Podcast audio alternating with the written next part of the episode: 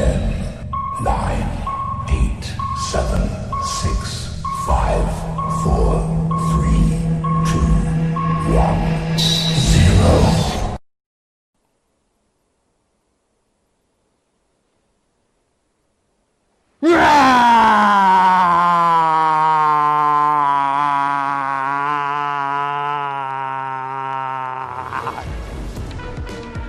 收看，我是金钱豹，带你了解金钱背后的故事。我是大 K 曾焕文。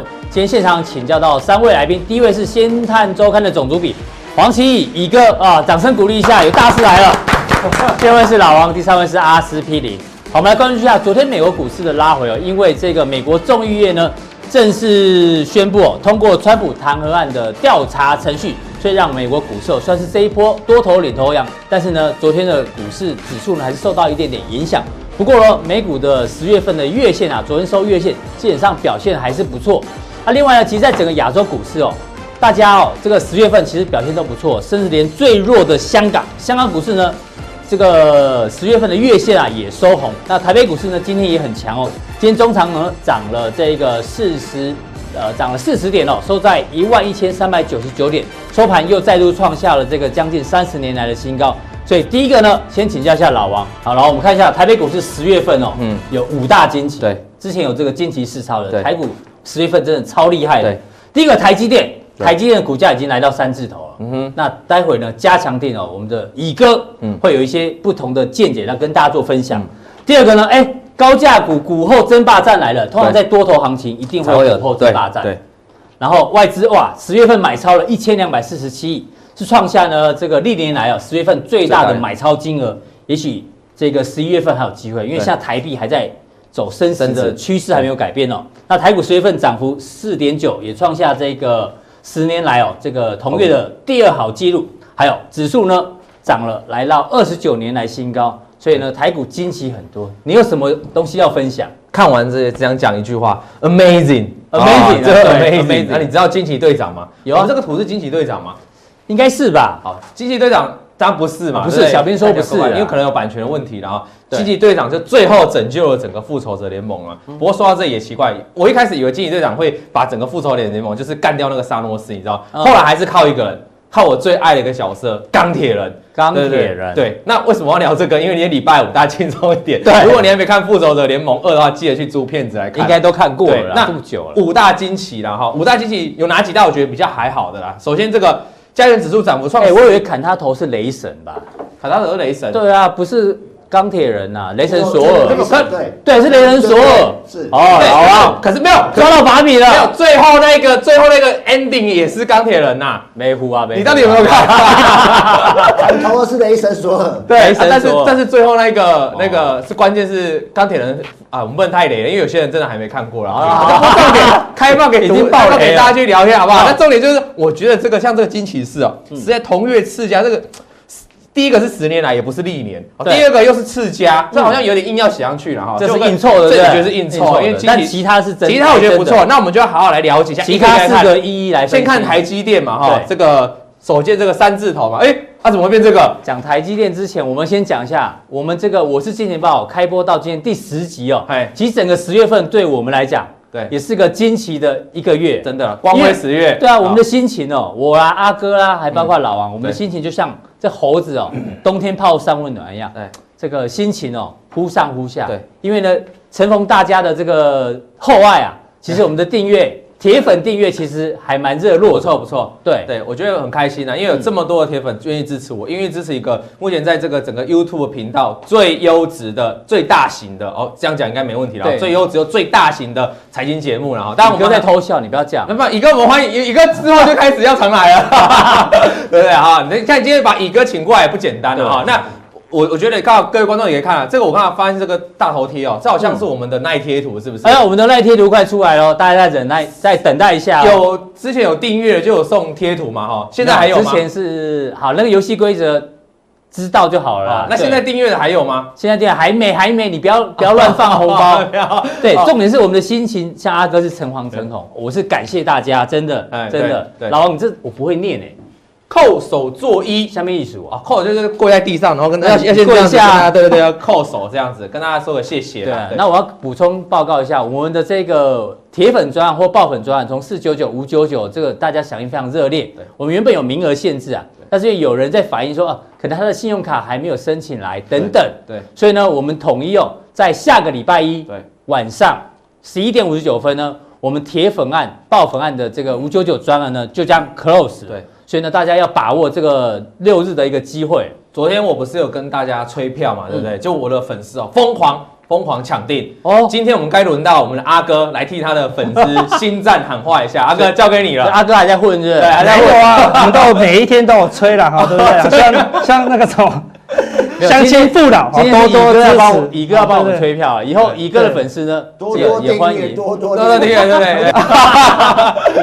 好，那回来跟我们讲，我们还是讲重点了啊。所以十月份其实我们三个人哦，这个节目也创下很多惊奇了哈。那接下来怎么看台股的经济嘛？然后台股惊奇加权指数创新高，这我是盘中截图的，对你看实在是非常厉害了因为。最后拉尾，对，那这不重要，因为我要主要是讲整个联动性。你可以看到台积电哦，在这一波的大涨，这一波啊，这一波的大涨到法说在这个地方嘛，在法说前这一波大涨呢，就是台北股市这一波涨的最凶一段。实际上台北股市这两个礼拜有涨，但是它是属于缓步走强的啊。对像大概讲了，你收看到收黑 K 比较多，其实我还记得你上次讲过，不用太害怕嘛，缓缓步走强。可是最怕连续长红，最怕连长哦，那可是这边就比较有比较大涨的一段，那就是跟台积电有相关嘛。那台积电最近也创新高，可是这个涨势也没有之前这么大了哈。所以提醒大家，你说台积电跟台股走势有没有百超级联动？我个人是觉得非常非常大的联动了哈。那尤其如果什么时候看到台积电可以再走这种大涨的话，那台股大概就好一波喷出了对，台积电会不会涨哦？对这个乙哥待会会报告，我们告。来个梗嘛。那我们主要是说，哎，台积电有相当的联动性。可是要提醒大家，你会发现最近台积电没有特别强哦，可台股今天还是创高哦。对是靠哪一档股票？哎哦，我们跟大家讲一下，我个人认为啊，刚才报纸是写五大惊奇哦对，我给它加一个，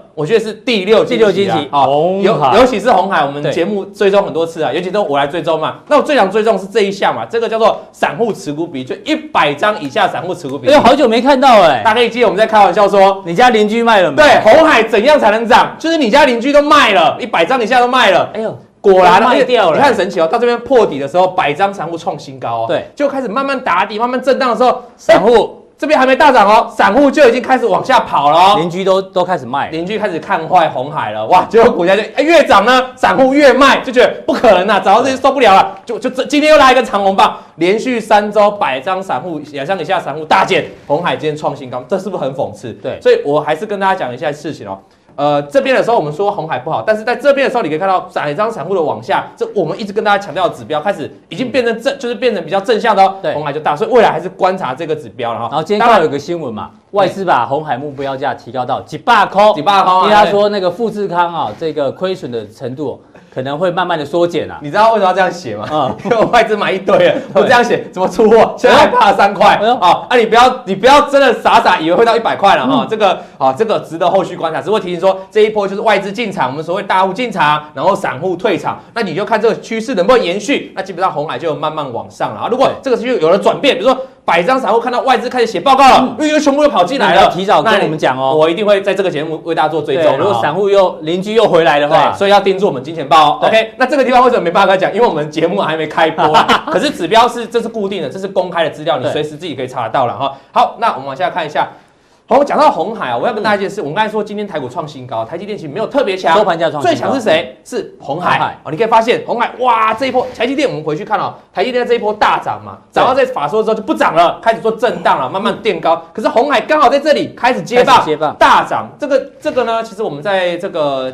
几上礼拜的加强定啊，如果是加强定的观众，你就有印象，我们就有提过大家说，台积电跟鸿海是轮动轮涨的状态。为什么？因为背后有黑手在撑盘嗯台北股市啦。那你可以看到，这是当这是上礼拜的图片，上礼拜十月二十四号图，片。那时候我们就讲了，我那时候就讲了，所以我们就说，那鸿海创高了，你应该回头再注意台积电。那台积电是不是最近又创高了？对那台积电创高之后，你要回头来注意红海是不是又创高了？所以还是有订阅加强定有差了哈。嗯他们跟大家做个交代，红海是个大惊奇。那再看另外一个惊奇，就该提到了外资的大买嘛哈，在这边对外资十月是历年该月最大量嘛哈。对，一千两百四十七，你有没常听过人家跟你讲，外资大买大概指数要挂好像以前会有这种这种会有这种感觉，对，那我们就我们不用感觉，因为大家讲说这个低档是外资卖出来，高档是外资买出来，对，通常都是这样，对，这样。但是我们不能用这种感觉啦，感觉是不准的啦，哈。就像我对大配的感觉啊，哦，有时候也不怎么感觉，我们两个都上次我们拥抱，好像有时候我是 gay 啊。啊，我跟大家讲啦，我现在网络尺度可以比较大。啊，对啊，对啊。那我们跟大家讲啊，我们用数据好不好？而且我拉很远哦，我从二零一六年开始拉哦，对，只要是外资大买突破上突破这个十月份的水位哦，这个一样高点，这个水突破这个水位，我们把它看下去。这样画一条横杠来看，通常会怎样？通常会怎样？你看，哇，自己在这外资在那边大买的时候，哎呦，好像真的过过去几天就见到低点了，好像就开始往下跌了，哎、嗯，好，那这边大涨之后，短线再创个高，可是好像又有个回档，嗯，好，来看这边，这边外资大买之后，哎呦，稍微还有个高点哦，外资大买这边稍微还有个高点，对，再看这边外资大买。还有高点，高点。啊、外资大买，外资大买，短线起涨点。好像有震荡，但是又大买，所以我给大家一个结论啊，只要你看到外资在大买的情况，短线也许震荡，但是未来还有高点，对，大机器来看未来，你看都有一波，你看你说大概即便这里有回档，对不对？嗯、回档之后是不是反而变买点？对，那这个回档比较问题比较大，就是因为外资在连卖，所以短线你要观察，只要看到，除非看到外资连续的大卖。换台北股市哦，就是短线回档的修正，我认为就整个长线机器来角度来说，还要再大涨上去了哈。好，那我们给大家一个结论，所以大家听得懂哈，不要看到外资大买就非常害怕了，除非看到外资连续的卖超啊，短线也许震荡。那我们再看下一个，好，刚才。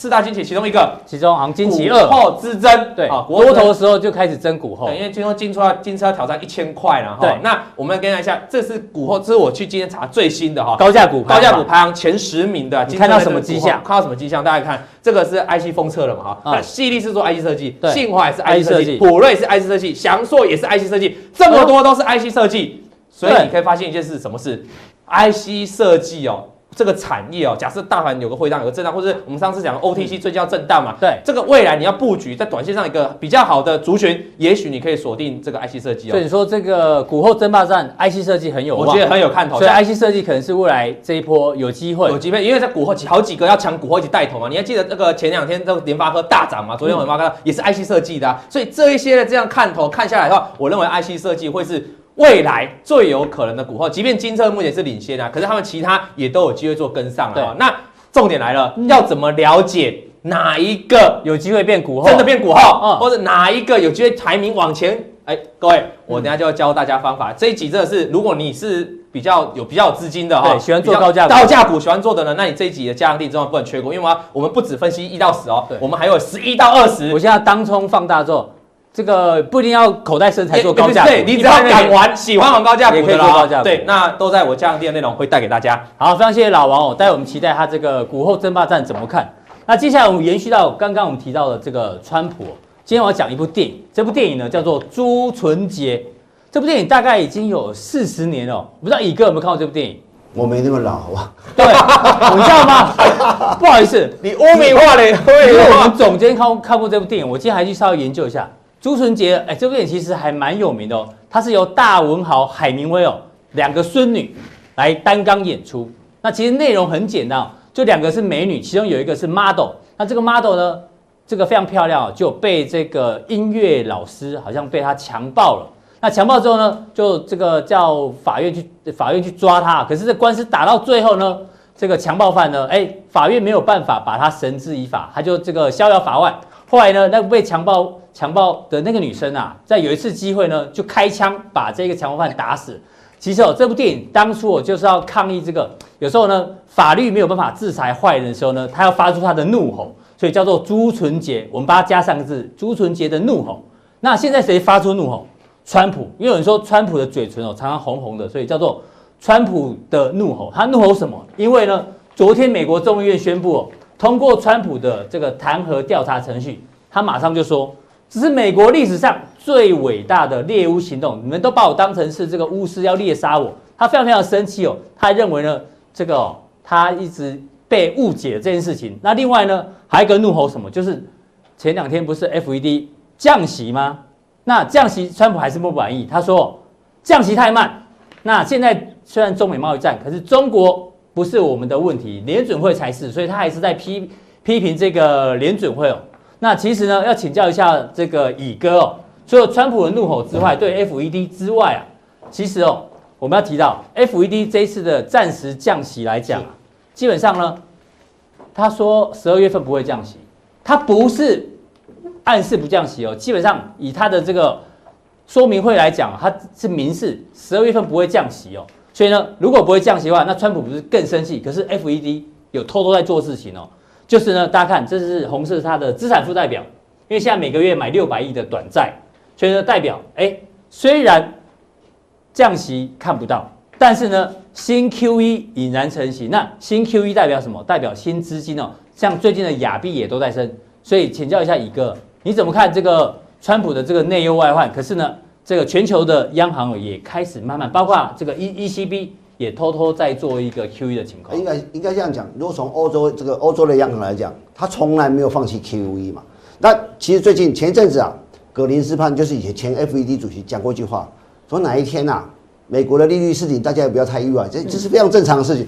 因为我最近啊注意了整这个全世界整个债券的一个一个价格啊，整个利率的变化，你可以发现非非非常一个吊诡现象，希腊。前几年不是危机吗？对，它的所谓十年期的公债利率曾经到十四趴，嗯，几乎是垃圾债券，等于没人要买啊。是，人家现在它升多少？现在升多少？它一点三、一点四左右。哎呦，已经接近美国公债了。美国是什么？美国一点六，那时候我前一阵子看一点六，所以现在希腊公债比美国公债还抢手。那这是叫一个正常情况。哎，我希腊债性比较差，对，利率比较，就你他卖出去的债券利率居然比美国低，嗯，这是极不合理。我一一直说什么？也就是说，美国不管这个降不降息，其实你会发现，这个阶段未来这个整个美国的低利率已经必已经必然了，而且全市是低利率，而且为什么？大家思考的逻辑说，全球低利率，但是没有高通膨，就说我过去我们在读货币银行学啊，读很多的学理中都都来讲说，当利率长期低的时候，很容易引发引发通膨。可是从零八年之后，大家有看到什么大的通膨？除非最近，嗯。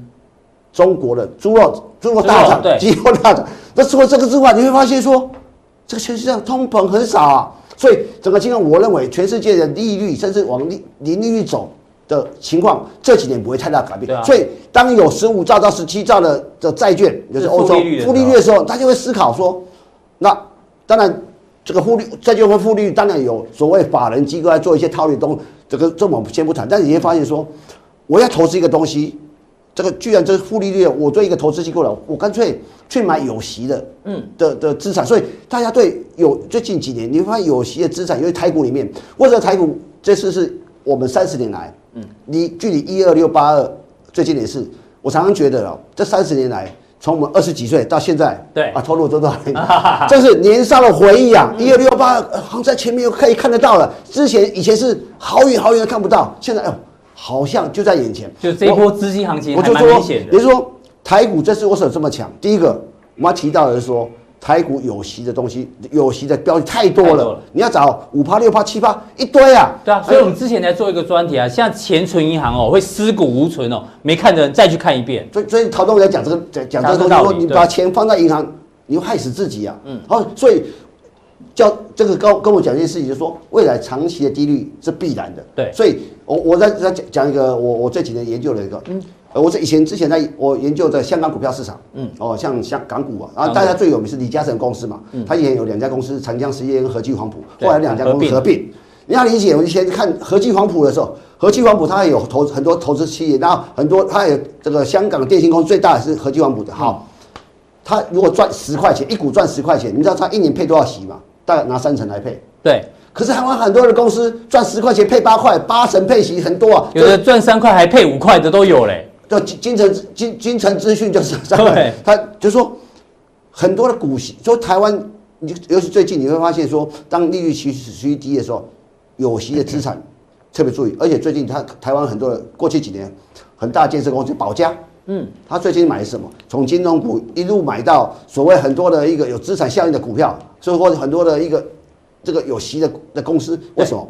他觉得他知道说，为他钱那么多，一定要找个有息的去关口去 parking。嗯，所以台股很多的优势存在，到底会不会过一二八、一二六八？但我觉得目前来看，台湾还有很多股票，趴三年还没动啊，对，慢慢会浮现。除除了台积电之外，我想很多股票大家台台股去好好去研究。对，那另外一个角度，哎，一个是对。这个美商现在对台湾的投资其实是大升的，对不对？这个富有强烈的政治目的。好，我们这样讲好了哈。美中贸易战的焦点在哪里？在台湾啊，这这这个有些历史跟学历的的的的讨论。那我们这边没有时间讨论。如果有时间，我们讨论为什么？好，下次我们来讲。那台湾的价值在哪里？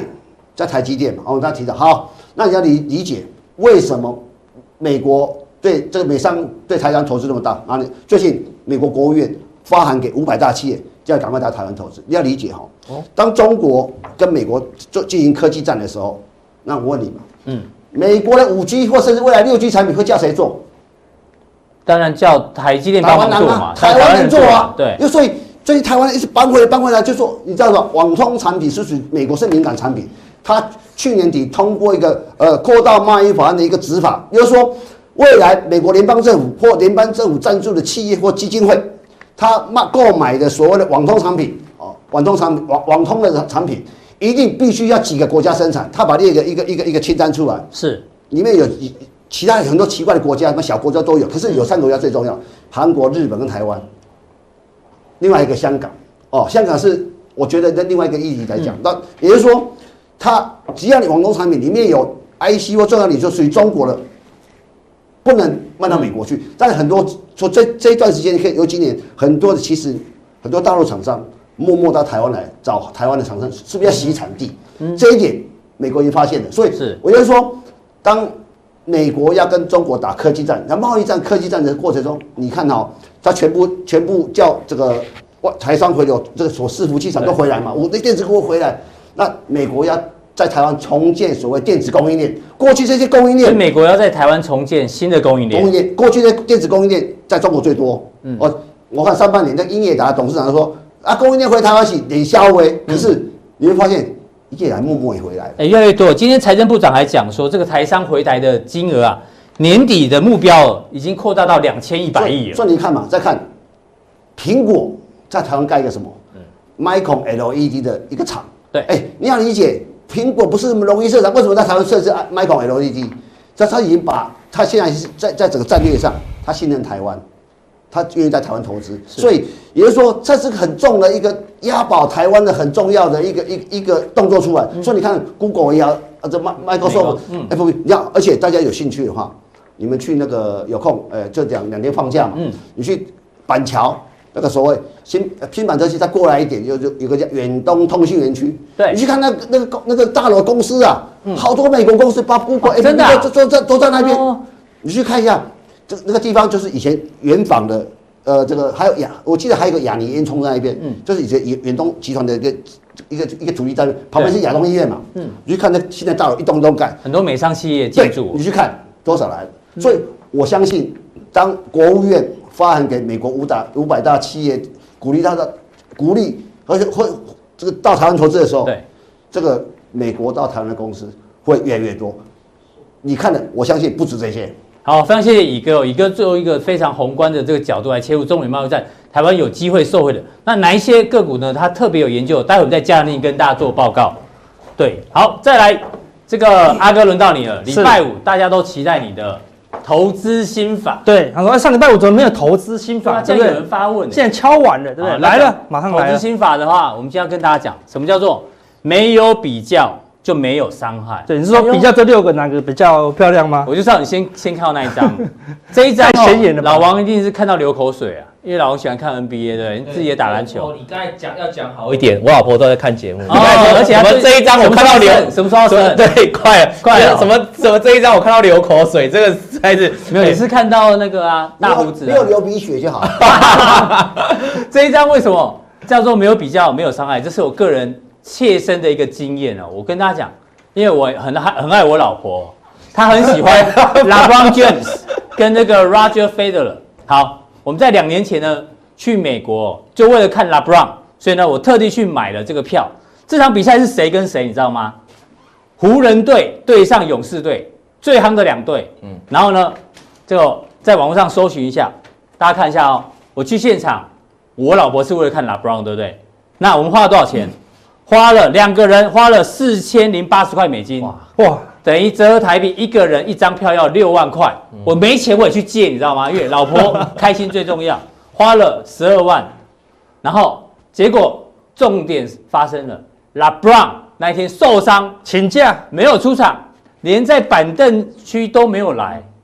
虽然我看到了谁 Curry，好，我也看到了这个 Kevin Durant，但是就是没有看到 LeBron。对，所以我觉得这个我自己很开心，但我老婆很不开心，所以这个十二万真的是白花了。再去一次嘛？对，有机会，真的。那重点是呢，我在回来的过程当中哦，我又去了一场比赛，这场比赛是临时决定的。这场比赛是谁呢？是那个烂队，这战绩很烂的队，国王队跟谁？跟这个火箭。我想说啊，去看一下那个大胡子这个哈登，结果呢，两个人的票只要多少钱？三百四十，差真多啊！便宜啊，一个人才带五千块台币，我又跟一堆美女可以拍照。然后呢，还可以看到哈登，一个人只要五千块，值回票价。这边一个人花六万块，看不到 LeBron，而且你你知道我坐哪里吗？哎，这里有个梗哦，来，我坐这里，哦，红色圈圈圈的这就电视还拍得到我，我坐这么近，就为了让我老婆开心。贵，坐坐到天花板上面，这比较便宜多啦。对，真是早知道，真的早知道呢，我就去坐，因为天花板，天花板最后的天花板了，对啊。所以呢，你知道有时候人最怕比较，一比较之后，其实伤害很大。对，股票市场也是这样，有时候也是因为比较啦，对不对？我们总监他去买个葡萄，在台湾买，哇，一个要两千多块一盒哦。比如说我问你，你觉得乙哥比较帅还是老王比较帅？我觉得乙哥比较帅，对啊，乙哥有那个男人味，连我自己都说乙哥帅，这样好不好？怎么样？西瓜跟芒果哪个比较好吃？各有所好，哎，有道理。然后你是酸亚是？芒果也酸，西瓜 这不能比的。对，乙哥穿衣服非常有品味啊。对啊，我学习的对象，我学习的对象。对对，所以老王是的特色是背心，我常常观察他，嗯，背心。有，有，谢一个，谢一个，谢一个。对，没有人跟他比较了，因为只有他穿背心，对不对？有穿背心，我脱掉，就是因为这个。对啊，像胖瘦也要比较。对，阿哥也算胖还算瘦？一定胖了就被严格警告了，不能再吃了，你知道吗？对啊，好，对，可能周末都不敢吃大餐。站在我旁边你不会胖啊？啊，对啊，你不能站在我们这个小编的旁边，你就算胖。对，所以这不能随便比较，每一小也都是一个比较。对，这一比较一就有伤害，尤其是股票市场哦，很奇怪哦。我们如果发一个那个参考的啊标的给大家，对不对？哎，结果你刚才讲说，我买了二十三块。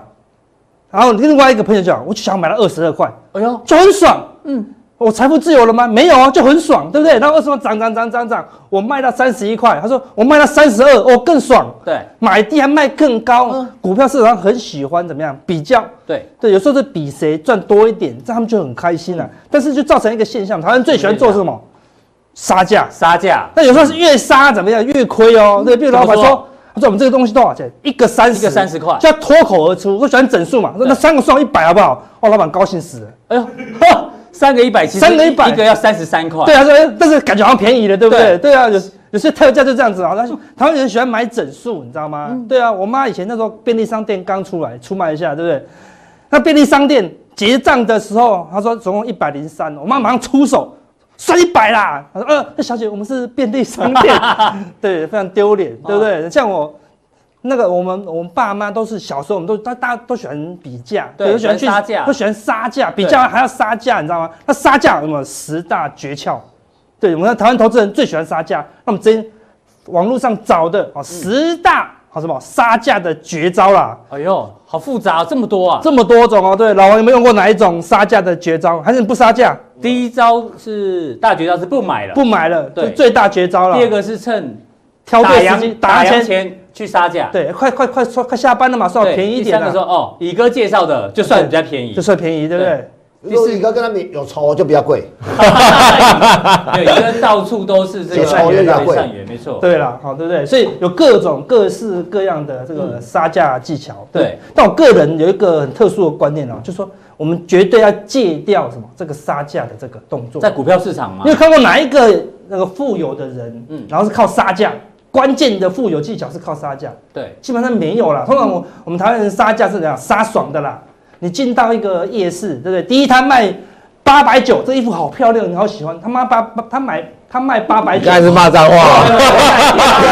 八百九，他卖八百九，要被标黄标了，对，很紧张。那你会怎么样？你会喜欢呢？你会说那我出九百？不会，你会说那算八百可不可以？你就一下把尾数怎么样杀掉？不过这个就像你妈妈一样，其实妈妈都喜欢去菜市场，不去超级市场，因为菜市场可以杀价，对享受那种乐趣，你知道吗？是台湾人就是这样。对，那老板就说一百零五啊，算了一百啦，再送你两根葱，哇，好开心的就回家了，对不对？所以大家都想都喜欢杀价，但这个杀价在一般的市场上开心就好了，对你这一两百块而已嘛。如果在股票市场呢，那就非常严重了，或者事实上在商一般的商品市场也是，为什么？因为你杀半天，老板说好了好了卖你啦，便宜卖你啦，他拿回去仓库一换。一定换二手的，一定会比较不好的给你嘛。嗯、老板愿意卖你，他一定有利可图，一定是有利可图嘛，哦、所以你绝对打不赢老板的，你知道吗？对，你要他的一条鱼，嗯、他要你整笼的鱼啊，你知道吗？你要赚他的蝇头小利，他有你的本金啊。所以我们在股票市场。永远打不赢主力，你绝对打不赢主力，所以不要占主力的便宜，你懂意思吗？但是很多投资人很喜欢把这个占便宜的这个心态拿来股市。对，举个例子，好，举例，这一档股票才会赚，而且它今天盘中的这个买卖价量哦，对不对？它三十七点九有二十二张要买，对，对不对？然后三十七点八五越来越多嘛，对。然后这边要卖的三十七点五有两百多张要卖，啊，三十八块有两百六十张要卖，对。通常。我们想要买这张股票喽，已经买点到喽。对，比如说我的我的月线到喽，对，老王的五日线或十日线到喽，嗯、对不对？我问一下老王，老王这个股票到了，你到了你的出手的价位了，嗯、你要你会挂什么价格买？这个问题我回答过很多，对很多投资朋友，真的、啊、直接买了你挂什么价？市价给它敲下去，对啊，对不对？没办法，大家都想要买低啊。而且，而且我们量哈，有稍微有时候稍微要大一点哦。你你你挂很难笑，你一定看到你一定会算上面，比如说有几张。就是算好，那就一次把它吃下来。嗯，对，对，乙哥啦，一个，像这种股票，还有买还有一种，就是说你卖股票，有时候整数嘛，你不要卖三十五块，就卖三四九。对，没错，就就关键是道理。啊，你要卖股票，就三就三十四万，就三四一挂。对，因为很多人喜欢整数嘛。对，没错。很多人喜欢卖股票，卖什么？就卖涨停前一档。对对对。不要为了可是好，我来我我提供一个小小经验的，我都。股票如果一盘中拉，拉到涨停板前一档，嗯，然后就下去，没有碰到涨停板。我跟你讲，这张股票八九不离十要大回档。为什么？因为花那么大力气，你到涨停前一涨已经快要脚都球快进球门了。对，我怎么不听进去？功亏一篑。对，他就大家以为冲啊涨停板冲啊，冲了没有力。所以也就是说价位哈，还有一个另外一个你会发现哦，它它的股票市场有个有几个价位特别，嗯，涨到七十到八十啊。你你你从五六十到七百，一定会整理很久。大部分都不要英雄难过，英雄难过什么关？英雄难过七跟八关了，你知道吗？是不是？讲清楚哦。十七十八，你会发现说十七十八也有二二七二八，你最尤其到低价，尤其低价股从十块翻上来哦，它一如果是有些转会员的股票，尤其最准转会员的股票，它才碰上去。过十五块，它一定会碰十七或十八块左左右，就没应该留在加强定讲。我跟你讲，最关键是这个是这个是七跟八，所以我是超经验。我就说有我有顺口溜，对这个涨停前一档啊，摩西买带凶啊。